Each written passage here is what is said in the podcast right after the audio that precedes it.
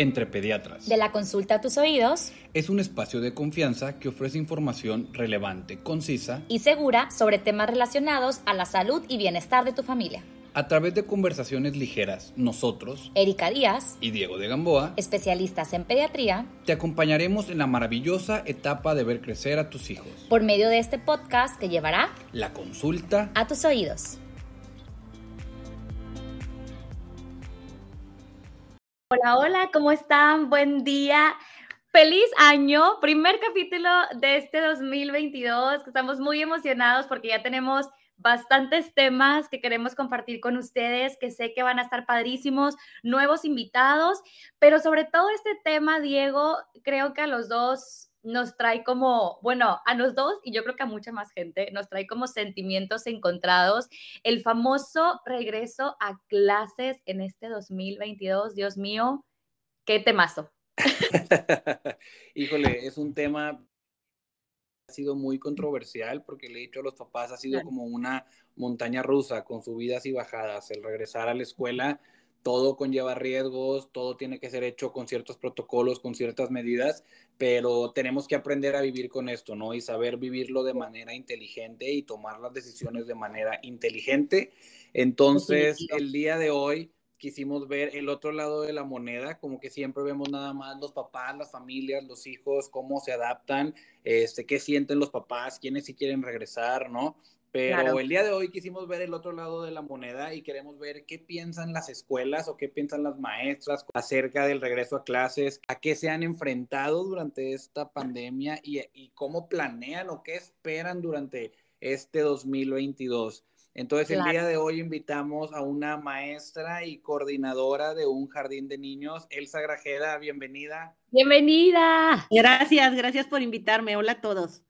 Hola, hola. Y me, y me gustaría este, em, hacer como un mini paréntesis antes de empezar con toda esta conversación de que sabemos que, bueno, Diego y yo somos pediatras y nuestro enfoque tratamos de que sea como que más a lo médico, pero la verdad es que a veces nos parece que estos temas también involucran mucho a los papás y, quieran o no, siento que es un tema que también las escuelas, eh, pues implica algo médico, ¿verdad? O sea, el hecho de los contagios, el es seguro o no. Entonces, es como un, como un trabajo en equipo. Siento yo que, que hasta este punto eh, tiene que ser un trabajo en equipo entre el pediatra, los papás, eh, los maestros, las escuelas, los demás compañeros. Eh, creo que esto es un tema que me parece que es muy importante y muy feliz de tener aquí a, a una maestra que nos pueda explicar un poquito más de todo esto, ¿verdad?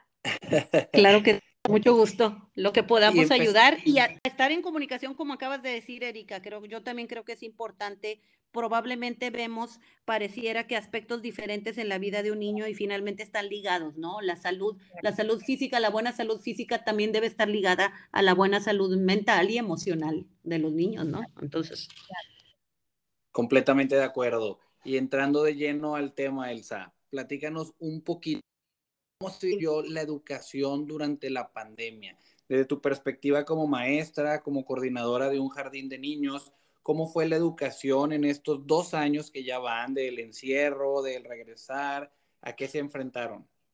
Pues sí, e, e, efectivamente fue como un impacto, ¿no? Al inicio creo que todos creímos que era, sería algo parecido a lo de la influenza y dijimos dos semanitas y volvemos y seguimos, pero eso no ocurrió. Y creo que a una escuela, eh, no es que quiera hacer publicidad, pero trabajo en una escuela constructivista y, en el, y, y de verdad tratamos de seguirlo en la medida de lo posible, siempre aprendiendo. Y entonces la convivencia, la cercanía de las personas es básica en la educación.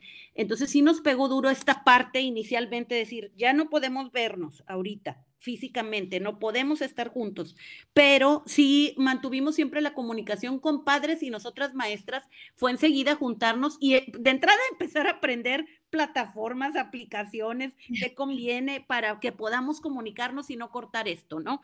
Y luego ver cuál era la más funcional. En el caso de un jardín de niños, no puedo pedirle al niño que yo le dé el horario que tengo en presencial y el niño se siente frente a la computadora para que yo pueda garantizar su aprendizaje entre comillas. No, no es posible. Los niños de, edad preescolar requieren de moverse, requieren de pararse su tiempo de atención, tenemos que considerarlo. Al final, la adquisición de conocimientos es algo no que tenga menor importancia, pero creo que se da en la medida en que vivimos simplemente, estamos siempre aprendiendo.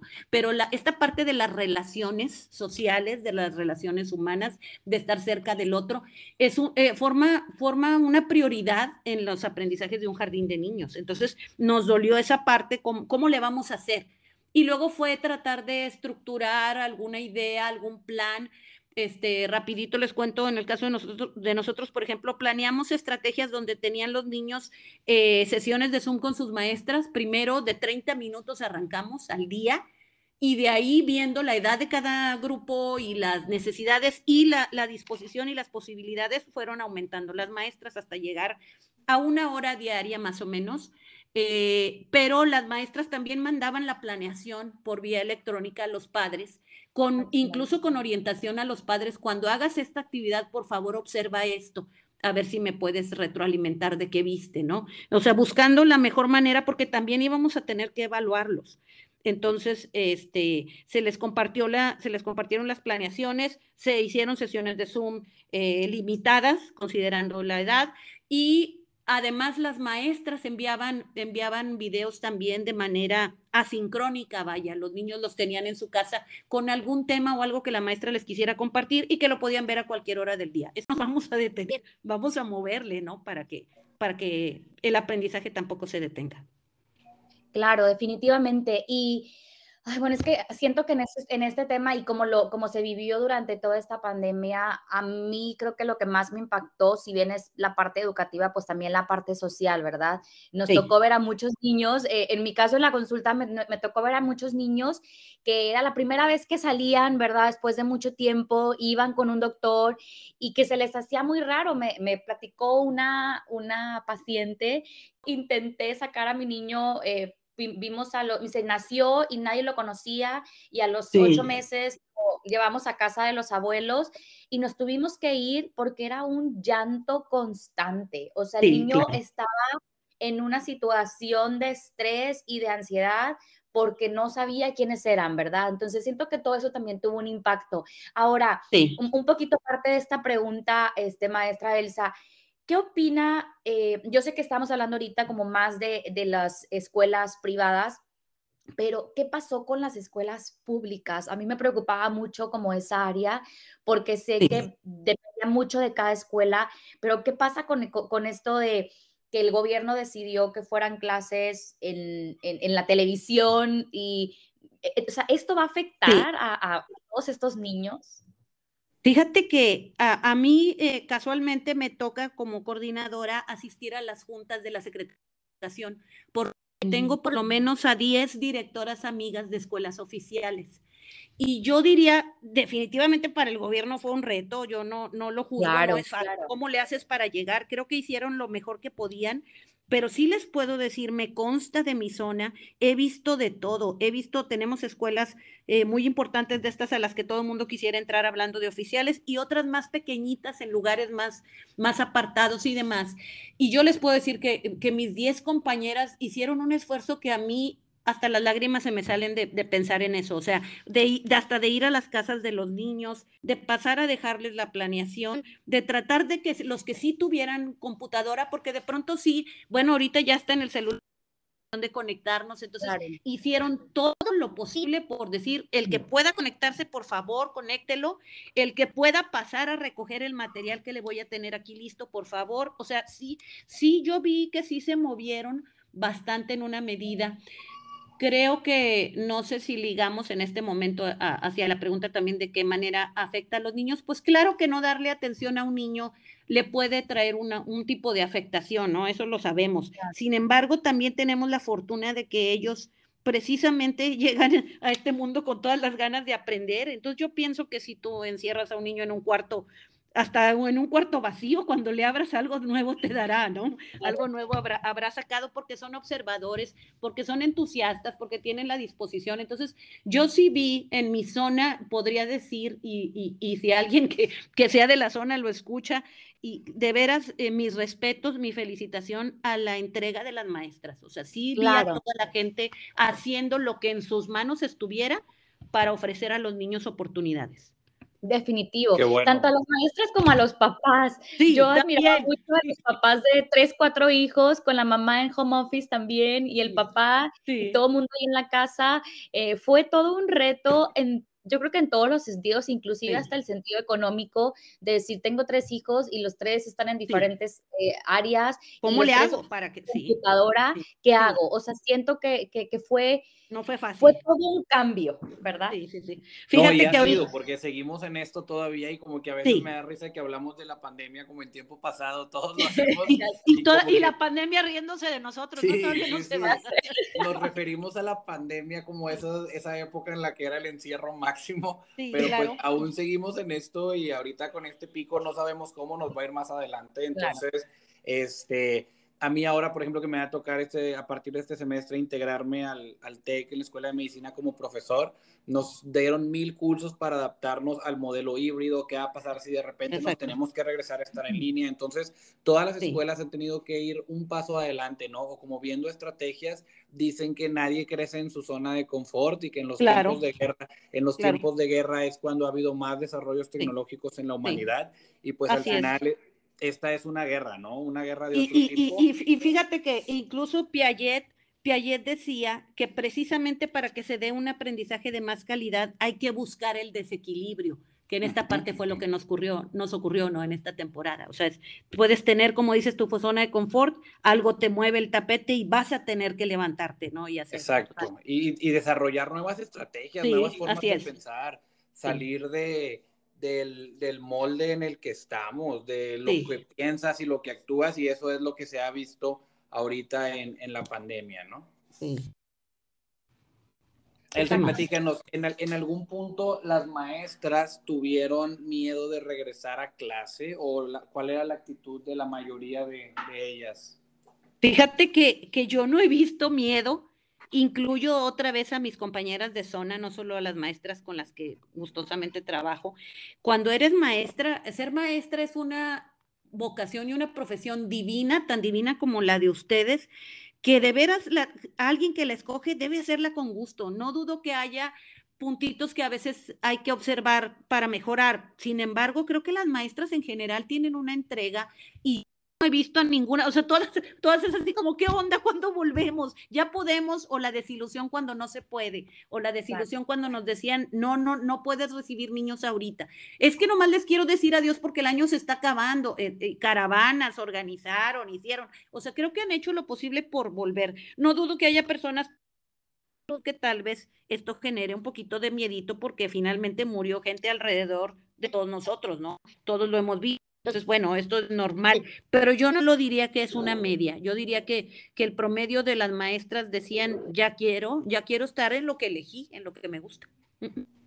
Claro. claro. Definitivamente. Y, y, yo creo que, bueno, como ustedes dicen, es, es parte de, del seguir aprendiendo, ¿verdad? Y en el caso, por ejemplo, de ustedes o de otras instituciones que, con las que conviven, este, ¿qué tan ¿qué tan fácil era seguir los protocolos de higiene con los niños o inclusive con los propios maestros y el propio personal con el que laboraban? Sí, fíjate, nosotros hemos tratado de mantener la comunicación con los papás, entonces cada vez que hay un cambio, que vamos a agregar algo, hacemos juntas por Zoom y damos oportunidad a preguntas. Entonces, en el caso del jardín particularmente, los papás decían, ok, me estás ofreciendo conservar la distancia y que vas a seguir el protocolo, pero mi niño tiene tres años, yo sí quiero la rodilla le sobes, ¿verdad? Y, fue muy lindo oír esto de papás porque las maestras también queremos eso. Sí hemos tenido muchas reuniones y mucha comunicación en esto de cómo sigo el protocolo y cómo cubro las necesidades que, mi, que, mi, que la etapa que yo estoy atendiendo requiere, ¿no? Eh, eh, hay niños que lloran, ¿no? o sea, un niño viene a maternal por primera vez, tu mamá lo deja, claro que llora y hay que abrazarlo. Entonces, bueno, eh, teníamos esta, este cuidado, hemos, nosotros en el caso del jardín, en mi escuela que tiene hasta secundaria, en el caso del jardín particularmente adaptamos áreas de la escuela para que cuando hubo el permiso para la presencialidad no fuera sino que fuera 100% presencial, pero buscando más espacios. Entonces hicimos espacios más amplios, grupos más pequeños, medimos los espacios y de veras yo pienso que en muchas ocasiones los adultos, tal vez no con mala intención, pero creo que subestimamos a los niños, que creemos que los niños tan pequeños son pseudo personas que todavía, y no es cierto, ¿no? Entonces, si tú a un niño le das instrucciones, es, es, los invito cuando quieran darse una vuelta aquí a mi escuela, en, el filtro de entrada, y vean niños que todavía no cumplen tres años, pero que se pueden parar en la crucita porque el compañero de adelante todavía se está poniendo el gel y hasta que él pase, entonces paso yo. Y lo hacen sin problema en, el, en la medida en que les damos las indicaciones. Dos cosas, yo diría, eh, por lo menos relevantes. Dar las indicaciones adecuadas, de la manera adecuada, con las palabras adecuadas, por un lado, no, te olvidas de que eres modelo. Entonces, todo lo que tú estés haciendo, los niños lo están viendo. Entonces, si decimos cubrebocas, pues empezando por las maestras, no te lo quitas, mi reina. Eh, si decimos vamos a lavarnos las manos cada rato, si decimos el gel está aquí, hay que darle uso, todo eso la maestra lo tiene que modelar. Entonces, puedes ver a los niños comiendo su lonche, pues controlando el impulso sentarse con el de al lado y morderle a su taco, ¿no? Pero este sí lo pueden hacer, sí lo pueden hacer. Yo creo, que, va a ser como un, es, es, una nueva educación que se les está transmitiendo, eh, que si bien siempre se ha intentado transmitir la higiene, ¿verdad? Definitivamente, pero creo que ahora estos niños que van a chiquititos, chiquititos o inclusive más grandes que van a empezar las escuelas, eh, ya traen otro chip de limpieza muy diferente a lo que nosotros inclusive traíamos, ¿verdad? Sí, así es. Oigan, a mí me pasa a todos los niños que he visto en la consulta o en el hospital, menores de tres años, todos ven el dispensador de antibacterial y todos se quieren poner. O sea, como que a ellos ya se les hizo el chip de veo el gel o veo el dispensador y pongo mi mano porque me lo voy a limpiar y no sé si les guste, les llame la atención, pero en verdad todos los niños, inclusive con mis sobrinos, voy caminando por algún lugar y hay para ponerse y ellos inmediatamente y se ponen, se, quieren poner, ¿no? Entonces, como que ya su cerebro se está desarrollando con este chip de la higiene que faltanos así aquí en México, ¿eh? Así, así es, estoy de acuerdo, sí, definitivamente. ¿Qué opinas acerca de, de la educación que se recibió en línea? Se pudo equiparar a la que los niños tenían presencial o hubo un retraso en su aprendizaje? ¿Qué han visto ahora con los niños cuando ya regresaron al, a lo presencial? Fíjate que al volver al presencial, nosotros pusimos mucho énfasis, todos los años se hace, pero ahora con más detalle a lo que llamamos evaluación diagnóstica, ¿verdad? Estoy recibiendo niños, quiero ver cómo estoy. Mis maestras de tercero, pues tienen años en tercero, las de segundo, etcétera, entonces saben cómo va ese grupo de edad, cuál es el nivel de desarrollo que deberían de tener. Y nosotros en particular, que te digo, no nos detuvimos en la comunicación ni nada, no hemos notado precisamente un, un atraso en el aprendizaje como tal.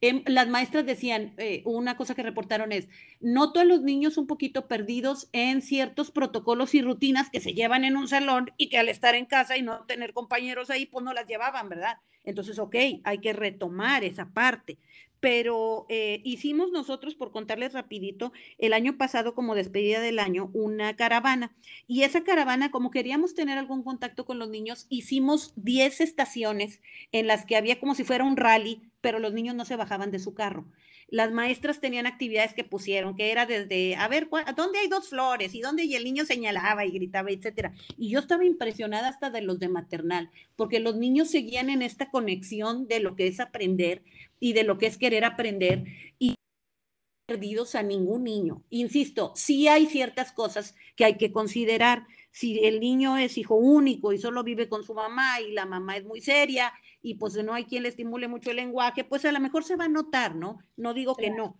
Sin embargo, lo que sí les puedo decir es que tan pronto los recibimos en presencial y zumba, de verdad, agarran vuelo y enseguida recuperan y retoman, sí. Sí, sí, sí. Lo que sí es importante es que el adulto tenga la conciencia de que, ah, ok, entonces tengo que ofrecer. O sea, no, el niño no está atrasado. En todo caso, se atrasó las oportunidades para ofrecerle cosas. Pero el niño, yo no lo siento como un no, no, el, resultado que las maestras nos dieron en su, en su evaluación diagnóstica fue que no están así precisamente, sino más bien hay que retomar ciertas cosas, ¿verdad? claro. Muy clave porque no es lo mismo, Elsa, eso que dijiste de estar en casa y le presto la pantalla todo el día y no lo estimulo en nada. Exacto. A la hora que yo puedo, en la noche, en la mañana porque trabajo todo el día o el fin de semana, busco impulsar su desarrollo y su aprendizaje, ¿no? Digo, al fin y al cabo, ir al kinder, no estás en una maestría en Harvard, o sea, mucho de lo que estás en la escuela es la interacción social y que cómo te aprendes tú a, a conocer el mundo, a recibir los estímulos, que pues eso también lo puedes tener en casa. Exactamente. efectivamente. Y recordar también que, a ver, la educación definitivamente tiene un impulso en la escuela, ¿verdad? Y, ir a la escuela es una clave importante, pero también la educación empieza en casa. Así es pandemia o no pandemia, desde mi punto de vista, creo que algo muy importante también se forma desde la casa. Entonces, yo sé que, este, que este, estos años han sido un trabajo también, un doble trabajo también para los papás, desde estar en la casa y tener y poner al niño en la computadora, en el celular, donde sea, en la tele, pero creo que hay otras cosas que también los papás deben hacer un énfasis eh, de siempre, ¿verdad? Con pandemia o no pandemia. ¿Verdad? Y bueno, hablando un poquito ya del famoso regreso a clases, yo sé que eh, a nivel mundial, pues ha sido completamente distinto. En algunos lugares, por ejemplo, acá en Estados Unidos, eh, nunca, o sea, se suspendieron las clases un tiempo, pero realmente han seguido con clases presenciales. Hay otros lugares, por ejemplo, en México, que también está pasando lo mismo. Hay ciudades que pues no es así, ¿verdad? Que está un poquito más restringido el regreso a clases. Pero bueno, sabemos que para lo que vamos, en lo que sigue de este año es empezar con las presenciales y sé que ustedes como maestros y como escuelas se han ido preparando para este famoso regreso y que sea lo más seguro, ¿verdad? Eh, ¿Cómo es la actitud, primeramente, dos preguntas? ¿Cómo es la actitud de los padres ante este regreso y qué se espera eh, de este regreso? ¿Creen ustedes que regresarán completamente a la normalidad en la segunda mitad del año o en algún momento? Eh, fíjate que nosotros lanzamos, de hecho, una encuesta a los papás para ver cómo se sentían en este momento que además esta ola última, pues pareciera que todavía estamos en este piquito hacia arriba, ¿no? Entonces, ¿qué, ¿qué opinan? ¿Qué sienten? ¿Qué hacemos, verdad, para planear? Y el 70% de los papás nos contestó que querían seguir en presencial. Tenemos 219 niños inscritos, pasé a los salones a checar y teníamos casi 100. Entonces, pues es una buena asistencia para el momento, creo, y, pero la mayoría expresa su deseo de volver pronto. Entonces, este, eh, hemos tratado de tener esta comunicación y creo que este ofrecimiento también es una invitación a las escuelas a, mantener la comunicación con los papás y a, a, dejarles en claro qué les puedes ofrecer. Siempre hay que aclarar que no te puedo resolver para que no, pues no haya falsas expectativas, ¿no? Pero por otro lado, que sí, yo no te puedo jurar que nadie se va a contagiar en mi escuela, pero sí te puedo asegurar que vamos a seguir los protocolos con mucho cuidado. Y aquí está, aquí está la muestra. Tengo mi filtro desde la entrada, el termómetro, el gel, etcétera. Les pedimos a los papás encarecidamente en cada circular de los lunes, recuerden que el primer filtro se da en casa. Entonces, por favor, hemos pedido si alguien va de viaje que avise y la verdad es que nos ha ido bien en general, Así dice, oye, mi esposo tuvo viaje largo, lugar donde hay muchos contagios, entonces nos vamos a quedar en casa esta semana y lo que seguimos haciendo es, es que seguimos dando la atención en línea. Aunque tengamos presencial, las maestras se conectan a veces a deshoras o lo que sea para atender a esos niñitos que no estén viniendo de manera presencial.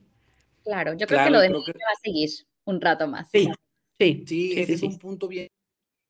No, lo que le funciona a una necesariamente lo que le funciona a otra. Yo tengo una mamá que que tiene lupus, entonces que obviamente ya está con ciertos medicamentos que prefiere no salir para nada, entonces me dice, yo voy a dejar en línea hasta que terminemos y está bien, ¿no? O sea, lo que le funciona a una familia no es lo que le va a funcionar a otra. Creo que una pieza clave de esto, pues, es la honestidad y la comunicación de los papás con los Porque yo les digo, a veces me ha tocado mamás que, no ahorita en la pandemia, ¿no? Pero antes de que no, fiebre, pero lo mandé a la guardería para ver si sí, o sea, si a ver si ya se le quitaba y me hablaban a la mitad que volvió a tener y yo, pues claro. no fiebre puede ser algo contagioso.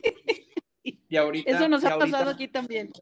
Claro, ahorita más que nunca, ¿no? O sea, saber que ese hijo que tiene mocos, que tiene diarrea, que tiene vómito, que lo consulte un pediatra, se valore la prueba y tener mucha honestidad al respecto. Al fin y al cabo, funcionamos en sociedad y tenemos que trabajar en equipo por el bienestar de todos. Definitivamente. Y papás, por favor, bien importante, sea cual sea la decisión que ustedes quieran tomar de sus hijos, finalmente son sus hijos, ¿verdad? Este, Los maestros, pues bueno, eh, es trabajar en conjunto, inclusive también con nosotros. Eh, pero ser muy honestos al momento y, y ser muy con mucha precaución al momento de querer llevar a los niños a la escuela. Ahorita estamos pasando por la temporada invernal, ahorita cada moco ya estamos pensando que es COVID y lamentablemente es que la mayoría sí son. Este, entonces hay que ser prudentes, ¿verdad? Yo entiendo que como los papás pues tienen trabajos y a veces hay gente que no se los puede cuidar, etcétera, pero recuerden que también hay otros niños y que muchos niños todavía no están vacunados por la edad, ¿verdad? Entonces, yo creo que hay que ser muy prudentes y hay que actuar de la manera más inteligente, respetuosa y, este, pues, favoreciendo la educación, pero también la salud de los niños. Así es. Con ustedes hace un momento, al final es un equipo, es un trabajo de equipo. Somos, todos estamos involucrados, nadie tiene culpas, y sin embargo todos tenemos que actuar, ¿no? Para beneficio propio y para beneficio del, del de enfrente, ¿no? Nosotros tenemos un lema aquí que decimos, me cuido, te cuido, nos cuidamos. O sea, claro. de eso se trata. Exactamente. Pues muchísimas gracias por acompañarnos, Elsa. Muchísimas gracias por esta. Muchas gracias. Al contrario, gracias a ustedes. Excelente esta guerra. Muchas gracias a su labor, a todos los maestros, que ha sido un reto. Yo he visto en internet, muchos maestros, inclusive gente de edad mayor, maestros de, de, universidad, etcétera, que se han tenido que adaptar a, todo esto y como dices, aprender recursos, que es una curva de aprendizaje, pero pues todo es por, por el amor a la profesión, el amor a los niños. Muchas gracias. Sí, gracias a ustedes. Yo también creo que abundan las buenas intenciones, mucho más que otras. O sea, todos tenemos buenas intenciones y bueno, vamos a aprovecharnos de eso para hacer lo mejor posible. Gracias por invitarme y gracias a ustedes que tienen esta, esta manera de compartir con la gente diferentes temas que sin duda son de ayuda. No, hombre, gracias a ti. Muchas gracias, Elsa. Diego, otra vez feliz de eh. estar este, este nuevo capítulo y este nuevo año. A toda la gente que nos escucha, muy agradecidos por el apoyo que han dado a este podcast y obviamente vienen más temas para este 2022 que esté lleno de buena salud, bendiciones y lo mejor. Hasta Bonita la semana para todos. Gracias. Hasta luego. Bye.